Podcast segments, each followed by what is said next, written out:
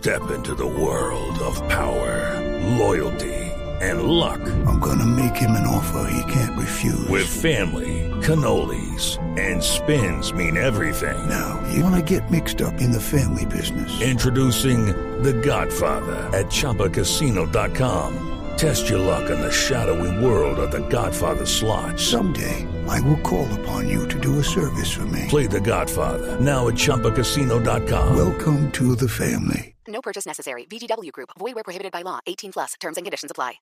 Muchas informaciones en los últimos días en torno a alias Otoniel, un hombre que ha tenido una vida criminal, ha pasado por todos los grupos, incluyendo grupos guerrilleros y paramilitares, y hoy, como lo decimos, es el jefe del Clan del Golfo, que tiene presencia en varios municipios de Colombia y que seguramente las autoridades tienen como uno de los principales carteles de la droga en el país tal vez uno de los últimos grandes carteles de la droga, no del tamaño de otros en otras épocas dolorosas de Colombia, pero sí con presencia territorial importante y alarmante. Señor ministro de Defensa Carlos Holmes Trujillo, buenos días, ministro, bienvenido. Muy buenos días a ustedes, feliz año a usted, a todos los amigos de la mesa y a todos los colombianos. Ministro, le deseamos a usted también un feliz año y por intermedio suyo a todos los hombres de las fuerzas, a la Armada, al Ejército, a la Policía, a la Fuerza Aérea, que nos cuidan siempre, ministro. Muy amable por acompañarnos y quiero comenzar preguntándole por esa ofensiva contra alias Otoniel. Muchas noticias en estos días en torno a este hombre. ¿Están cerca las autoridades de capturarlo? Sin duda ninguna, ese es uno de los objetivos de alto valor. está prevista una acción muy intensa, no solamente en lo que tiene que ver con ese criminal, sino con todos los criminales, tiene que ver con la desarticulación de los grupos armados organizados, con tiene que ver con la desarticulación del ELN, con los, eh, los grupos de exintegrantes de las FARC. Ese es uno de los objetivos prioritarios para el año 2021 que se reflejará en la profundización de la tendencia en materia de disrupción de economías ilícitas y de organizaciones criminales que arrojó muy buenos resultados en el año 2020. Hoy, alias Otoniel, ministro, está acorralado, está aislado, está enfermo. ¿En qué circunstancias se encuentra? Porque es un hombre que por cuenta del narcotráfico es inmensamente rico, pero según los últimos reportes se encuentra en unas condiciones realmente lamentables, unas condiciones a las que las ha llevado las fuerzas militares y sobre todo la policía. Se está persiguiendo, se está persiguiendo, por supuesto no voy a dar detalles de naturaleza ni táctica sobre lo que se está haciendo, pero el país puede tener la seguridad de que es uno de los objetivos prioritarios, de que se está avanzando y que ninguno de esos criminales jamás le gana la batalla al Estado.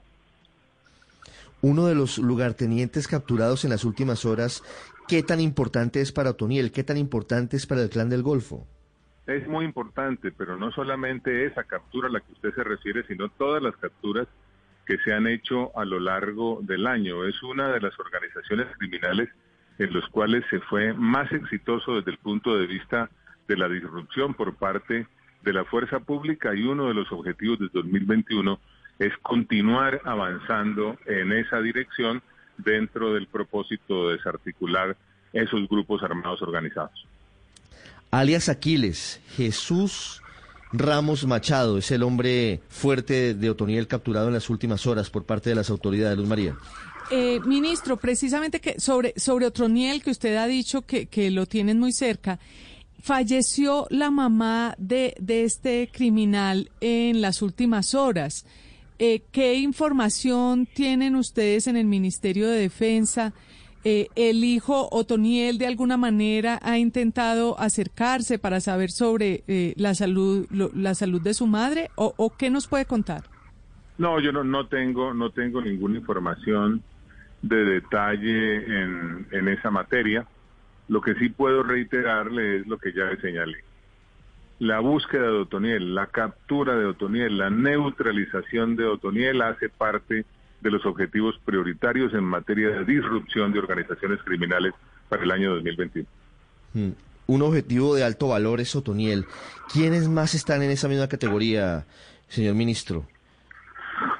Todos los líderes de esas organizaciones están exactamente en la misma categoría eh, los de los caparros, del clan del Golfo, de los pelusos, del GAO residual, del ELN. Todas las cabecillas de esas organizaciones están en la lista de objetivos de alto valor. Eso ya está definido, están asignadas las responsabilidades, están definidas las líneas de acción, están definidas las líneas de tiempo, así que el año 2021 se inició con una planeación muy, muy clara en esa materia que va a conducir a lo largo del año a la neutralización o captura de esos criminales. Sí. Ministro, como este tema de los grupos al margen de la ley tiene que ver directamente con la producción de coca, ¿cómo quedó el año pasado el tema de erradicación y cuándo arranca la aspersión aérea? En lo que tiene que ver con erradicación, el año 2020 cerró con una cifra verdaderamente histórica en materia, en materia de erradicación manual. Se erradicaron 130 mil hectáreas de cultivos ilícitos. Para ser más preciso, a 31 de diciembre, 130 mil 178 hectáreas de cultivos ilícitos y también cerró el año 2020 con la más alta cantidad de toneladas incautadas de clorhidrato de cocaína, más de 500 toneladas. De manera que el objetivo del año 2020 es mantener la cifra de erradicación, 130 mil hectáreas de cultivos ilícitos, incrementar el número de toneladas incautadas y tenemos la esperanza de que el año 2021 sea el año que en el que se inicie la fumigación aérea. En esta materia, como ustedes saben, lo que hemos hecho es cumplir de manera muy cuidadosa con todos los requisitos establecidos por la Corte Constitucional y naturalmente con las em, reglamentaciones que están contempladas en la legislación ambiental. Una vez que concluya todo este proceso, que ya está muy cerca de concluir, se pondrá en consideración del Consejo Nacional de Estupefacientes la reiniciación del programa de aspersión. ¿Tienen una fecha calculada para iniciar la fumigación aérea, ministro? Es muy difícil hablar de una fecha en concreto porque estos son procesos, son procesos que tienen recursos que pueden ser ejercidos por parte de los ciudadanos, por parte de organizaciones, como sucedió el año anterior, de manera que no es prudente hablar de una fecha en concreto, pero lo que sí puedo decirles es que el proceso ya está concluyendo, hay un avance muy significativo en el cumplimiento de todas las determinaciones de la Corte Constitucional y de la legislación ambiental, lo cual me permite señalar que tenemos la esperanza, fundada esperanza, de que el año 2021 sea el año en el que se reinicie la aspersión. Mm, pues estaremos atentos, ministro. Siempre hay recursos, eh, entablan acciones legales y termina enredándose todavía ese tema que sigue siendo muy controvertido. Ministro, tengo en mis manos el decreto 003 firmado ayer por el presidente Iván Duque, por la ministra del Interior Alicia Arango y por usted, que justamente es el Estatuto de Reacción, Uso y Verificación de la Fuerza Legítima del Estado, así se llama, y protección del derecho a la protesta pacífica ciudadana. ¿Qué cambia este protocolo, ministro, frente a lo que estaba ocurriendo hasta ahora en Colombia? lo que se hace es fortalecer todas eh, las precauciones, requisitos y condiciones para ese para ese efecto en cumplimiento además de lo que son decisiones del Poder Judicial en sede de tutela. Ahí está cumpliendo el gobierno con uh, determinaciones que fueron adoptadas y naturalmente lo que se hace es garantizar, garantizar el derecho que tienen los ciudadanos a manifestarse pública y pacíficamente. Naturalmente en esta materia, simultáneamente vamos también a hacer una tarea pedagógica muy intensa en el año que se inicia, porque se habla mucho de derechos en Colombia y se habla poco de deberes. Y resulta que los unos y los otros están consagrados en la Constitución. De manera que, así como hay que hacer respetar los derechos y crear condiciones para que esos derechos sean protegidos, también hay que avanzar en el conocimiento de los deberes que tienen los ciudadanos, muchos de los cuales dicen relación con su relacionamiento con las autoridades legítimamente existentes. Mm. Ministro, ¿quiere decir que este decreto es la respuesta a la tutela que falló la Corte Suprema el año pasado? Ese decreto mm, recoge todos los requisitos y todos los señalamientos que fueron hechos por la autoridad en sede de tutela. El gobierno lo que hace es cumplir con las determinaciones del Poder Judicial dentro de los marcos existentes y por supuesto sin debilitar de ninguna manera, porque eso es un principio básico consagrado en la Constitución, la autoridad legítima del Estado que existe para garantizar el ejercicio de, los derechos, no para entorpecerlo. Eh, ministro, en este decreto no se menciona específicamente la prohibición del uso de algunas armas como las que se usaron que llevaron a la muerte del joven Dylan. Eh, ¿Eso no es parte, no, no debía ser parte de este decreto o no está considerado eh, cambiar el uso de las armas? Que, No, es que esas armas, es decir, la reglamentación del uso de esas armas menos letales no es una reglamentación ni siquiera nacional.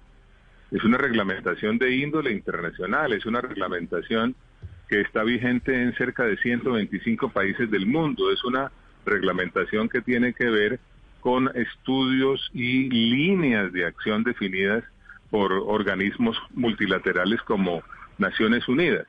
Además hay que señalar, y en esto también tenemos que hacer una tarea pedagógica, que esos grupos antimotines existen en tantos países como una acción de la fuerza legítima del Estado para garantizar el ejercicio de derechos. En el caso colombiano, por, por ejemplo, el SMAD surgió para evitar que los policías en servicio ordinario tuvieran que acudir al uso de las armas en casos de manifestaciones o en casos de protestas, fundamentalmente. De manera que el criterio hay que tenerlo muy claro, se trata de armas menos letales, es decir, la letalidad total no está, la no letalidad no está garantizada, son menos letales, pero se usan en cumplimiento de requisitos y de protocolos muy estrictos. ¿Qué pasa cuando hipotéticamente un miembro del ESMAD viola la ley o desconoce los reglamentos, que tiene que ser sometido, por supuesto, a la investigación por parte de las autoridades competentes a fin de que sea esta la que se pronuncie sobre conductas individuales específicas? Ministro, todo este escenario se origina en la muerte del joven Dylan Cruz en noviembre del año 2019 en el centro de Bogotá. El fallo de tutela de la Corte le daba una orden a la policía para que suspendiera el uso de las escopetas calibre 12. Estoy leyendo en este decreto firmado ayer eh, lo que usted nos cuenta. Dice, el personal de la Policía Nacional solo podrá hacer uso de las armas, dispositivos y elementos menos letales entregados como dotación por parte de la institución.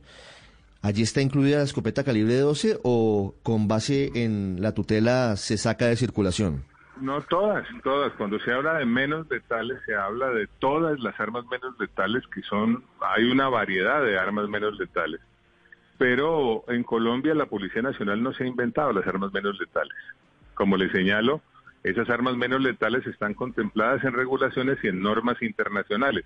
Y también hay que repetirlo, esos grupos antimotines existen en 125 países y el objetivo es garantizar el ejercicio al derecho a la manifestación pacífica, no entorpecerlo. Naturalmente, cuando vienen los disturbios, cuando vienen los vándalos, cuando quieren quebrar vitrinas, cuando quieren hacer barbaridades, el ESMAD tiene que intervenir haciendo uso legítimo de las armas menos letales que tiene. Mm.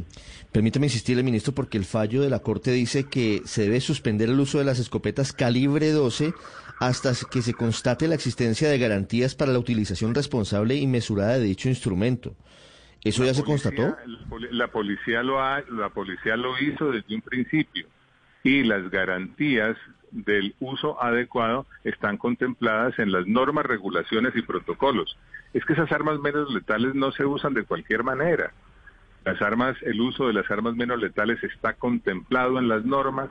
Esas normas internacionales han sido recogidas en la legislación interna y permanentemente hay un proceso de entrenamiento y de reentrenamiento y de capacitación en el uso de armas menos letales. Repito, para garantizar el ejercicio del derecho a la manifestación pacífica que se ve entorpecido por los violentos. Cuando los violentos actúan, están actuando contra los ciudadanos. Ministro, otra de las polémicas ha sido el tema de cuándo se trata de una marcha pacífica y cuándo hay actos de violencia, cuándo es vandalismo. Y en el decreto se dice que será eh, la que la Policía Nacional será la que diferenciará entre quienes ejercen de manera pacífica y quienes lo hacen de manera violenta. Perdón, escúcheme, es que no, no le escuché. ¿Qué me dice? Sí, ministro, que otra de las polémicas es el tema de cuándo hay marcha pacífica y cuándo hay violencia. Y dice el decreto que será la acción, la policía, cuando esté en su accionar, la que diferenciará una cosa de la otra. Cuándo es pacífica y cuándo es violenta. eso, eso, eso, eso no es difícil de diferenciar. Una marcha pacífica es una marcha pacífica y una marcha violenta es una marcha violenta. Las manifestaciones de violencia son evidentes, pero además hay que tener en consideración lo siguiente. Muchas de las conductas, muchas, si no la totalidad, que a las cuales acuden personas que no se manifiestan pacíficamente, sino de manera violenta, están contempladas en el código en el código penal son tipos penales existentes. Claro, ministro, pero se lo pregunto. Agredir a un funcionario público es un es un delito. Sí, pero se lo eh, pregunto por lo por el caso precisamente de Dylan Cruz, porque en su momento eh, pues muchos han expresado y han mostrado y han testimoniado que esa era una marcha pacífica que no había violencia ahí incorporada y que actuó el ESMAD. Es decir, con esta con este nuevo decreto no podría actuar el ESMAD cuando se trate este tipo de marchas como la, la, la que terminó con la muerte de, de Dylan Cruz? No, le repito, una marcha pacífica es una marcha pacífica y una expresión violenta es una expresión violenta. Y en lo que tiene que ver con las circunstancias de modo, tiempo y lugar, eso le corresponde determinarlo solamente a la autoridad competente que es la que después de analizar las circunstancias se pronuncia en relación con una conducta específica. Esa es una de las tareas que vamos a continuar haciendo este año.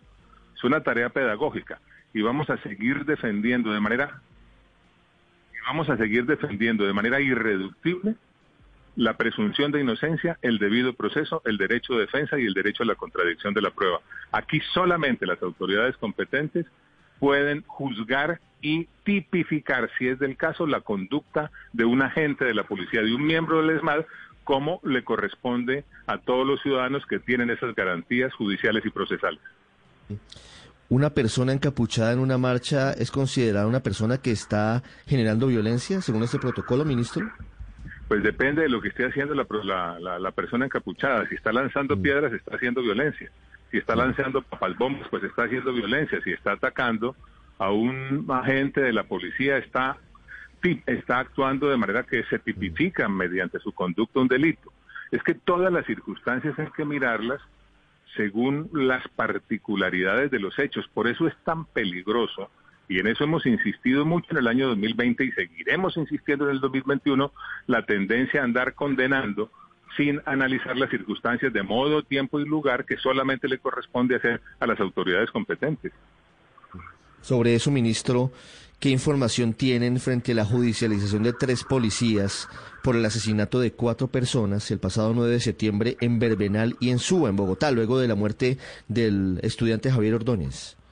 Todas las investigaciones van avanzando, hay determinaciones que han tomado ya las autoridades competentes y en esa materia lo que se hace desde un principio es poner en marcha los procedimientos internos y adicionalmente a eso apoyar en lo que corresponde a las investigaciones que adelantan las autoridades competentes, las autoridades administrativas en lo que corresponde, las disciplinarias en lo que corresponde, las penales en lo que corresponde y naturalmente las fiscales en lo que corresponde.